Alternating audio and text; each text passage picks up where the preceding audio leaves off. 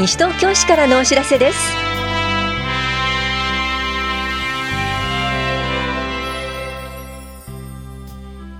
今日は休日診療を行っている当番の病院。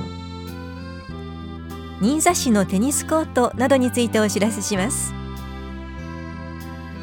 インタビュールームお話は西東京市危機管理課の加陽健一さん。テーマは西東京市消防団が消防庁長官表彰旗をはじめ4賞を受賞です。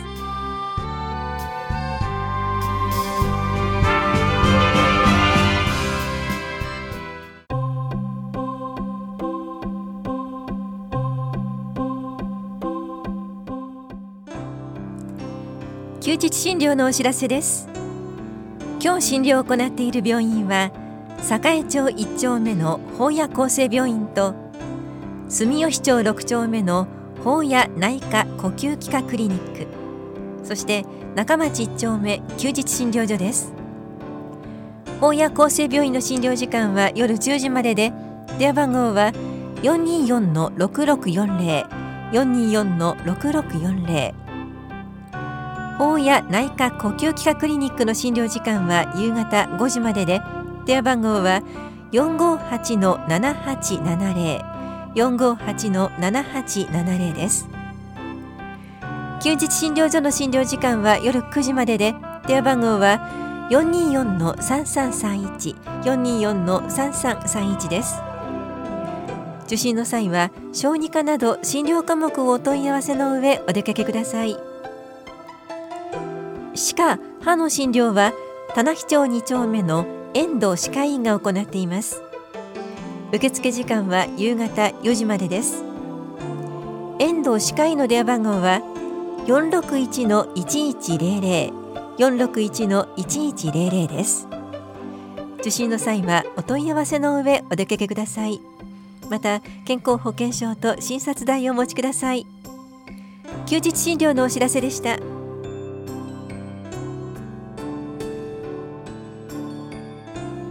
新座市のテニスコートが利用できます。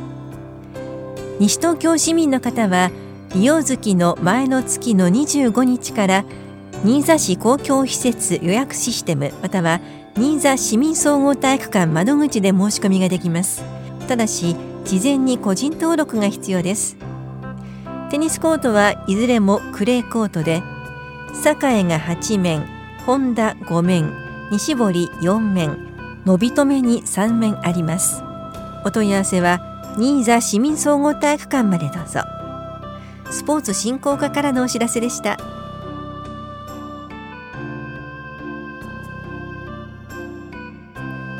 還付金詐欺にご注意ください。ATM で還付金が戻ることは絶対にありません。電話で還付金 ATM などの言葉が出たら詐欺です。土日も詐欺の電話はかかってきます。迷惑防止機能付き電話機の設置や留守番電話の設定により犯人からの電話に出ない対策を取りましょう。危機管理課からのお知らせでした。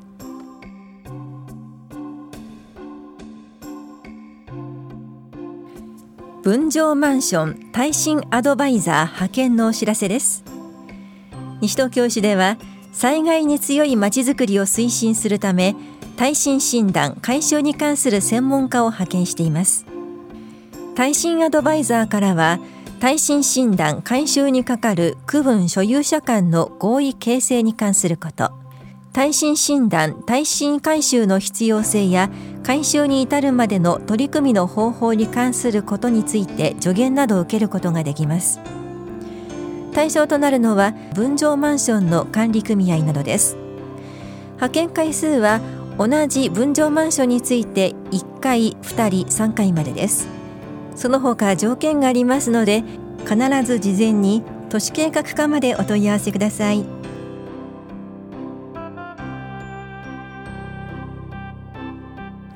一人親家庭の父母への資格取得のための給付金支給のお知らせです。児童扶養手当の受給者などを対象に就業や資格取得のための講座受講就業について給付金訓練促進費などを支給します。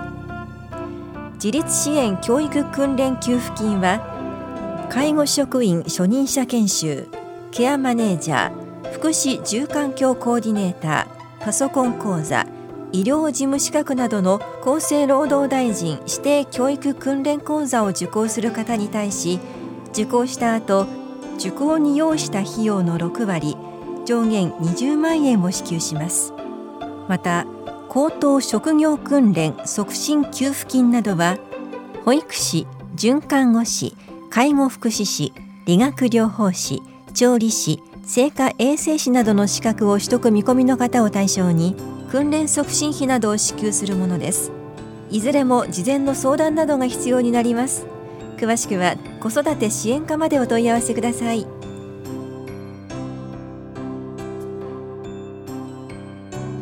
議員の寄付行為の禁止についてお知らせします。議員は選挙区内の人にお金や物を送ったり党例のための実質によるものを除き時効の挨拶状の送付。地域のお祭り会合などへの差し入れお祝い金賛助金を出すことを禁止されています。実費が伴う行事や会費が必要な催しをご案内いただく際には会費を明示してください。市民の皆さんのご理解とご協力をお願いします。議会事務局からのお知らせでした。インタビュールーム。お話は西東京市危機管理課加陽健一さん。テーマは西東京市消防団が消防庁長官表彰旗はじめ4賞を受賞。担当は近藤直子です。西東京市消防団が消防庁より表彰されたそうですね。おめでとうございます。どんな賞を受賞されたんでしょうか？はい、えーと、今回西,、えー、西東京市消防団が総務省消防庁より、えー、令和2年3月に長官表彰旗を受賞することができました。また、えー、令和元年12月には、えー、消防団等地域活動表彰、令和2年3月には日本消防協会より有料分団表彰、え、同じく令和2年1月に東京都消防協会より有料分団表彰の4つの賞を受賞することができました。西東京市消防団のどんなところが今回認められての受賞だったと思いますか？はい、えっ、ー、と、西東京消防団、あの、1年間を通じて火災を想定した放水訓練や水害を想定した訓練などを行っています。また、毎月器具点検を行うなど、いつ起こるかわからない火災や災害に備えて活動を行っています。全国的に消防団が減少している中で、自分たちの町は自分自分たちで守るという気持ちを持って団員の確保も積極的に行っております。このような活動が認められて今回4つの賞を受賞することができました。それでは改めて西東京市消防団について教えていただきます。まず消防団は今西東京市内にいくつあるんですか？はい、えっと、消防団はですね、西東京市消防団は1つなんですけれども、消防団本部、それから12個の分団で構成されています。何人の団員がいらっしゃるんでしょうか？はい、現在団長1名、副団長3名を含む228人となっております。200名を超えてるんですね。そうですね。はい、その中で女性の方もいらっしゃるんですか？そうですね。あの女性消防団員は消防団本部に4人在籍しています。女性の方はどういう業務をされてるんですか？はい、えー、毎年ですね、春夏の火災予防運動、その際に、えー、市内を広報するなど、えー、そういったような活動を行っております。西東京消防団の皆さんは日々どんな活動をされてるんでしょうか？はい、えーと、先ほど少しお話ししましたけれども火災や水害を想定した訓練などを実施していますで先月は火災現場で分断が連携して消火をするための分断連携訓練を行いました。え危険を伴う活動を行っておりますので消防団員が火災現場で怪我をしないように活動できるようにすることも大切だと思っております。例えば私たち市民が西東京消防団の訓練を見る機会というのはあるんでしょうか？そうですね。あの5月の水防訓練それから11月の総合防災訓練1月には西東京市消防団出初め式を行いますので、その際、司法やホームページに掲載いたしますので、ぜひお越しいただければと思っております。でその他の1年間通じて様々な訓練を行っておりますが、そういった訓練については広報の方はしておりません。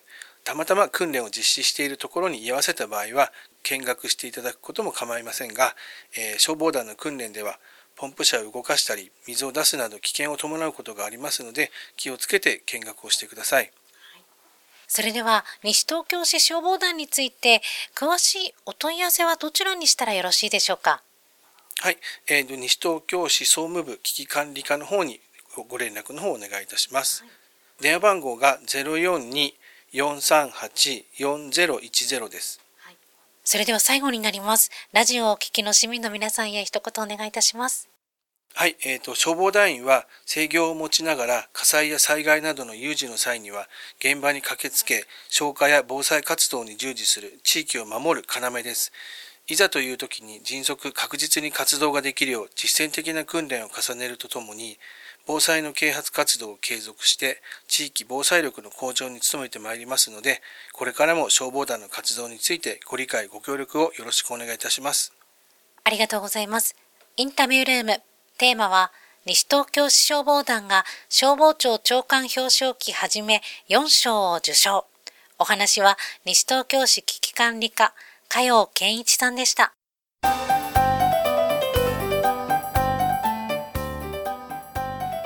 市民税・都民税申告受付期限と確定申告の申告・納付期限の延長についてお知らせします。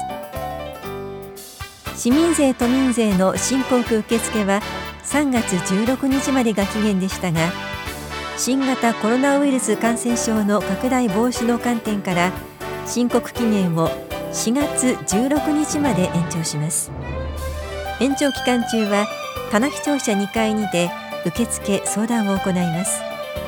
また郵送により提出することもできます。一方令和元年分申告所得税贈与税及び個人事業者の消費税の申告納付期限も4月16日まで延長します。なお確定申告の市役所での受付は3月16日で終了し17日以降は東村山税務署での受付相談となります。確定申告書は郵送による提出もできます。詳細は国税局のホームページをご覧ください。市民税課と東村山税務署からのお知らせでした。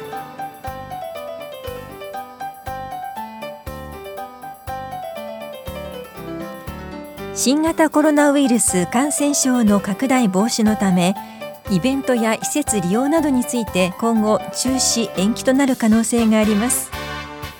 最新情報は市のホームページまたは問い合わせ先へご確認ください。この番組では皆さんからのご意見をお待ちしています。FM 西東京西東京市からのお知らせ係までお寄せください。またお知らせについての詳しい内容は広報西東京や西東京市ウェブをご覧いただくか西東京市役所までお問い合わせください。電話番号は042-464-1311 042-464-1311番です。以上西東京市からのお知らせ亀井さゆりでした。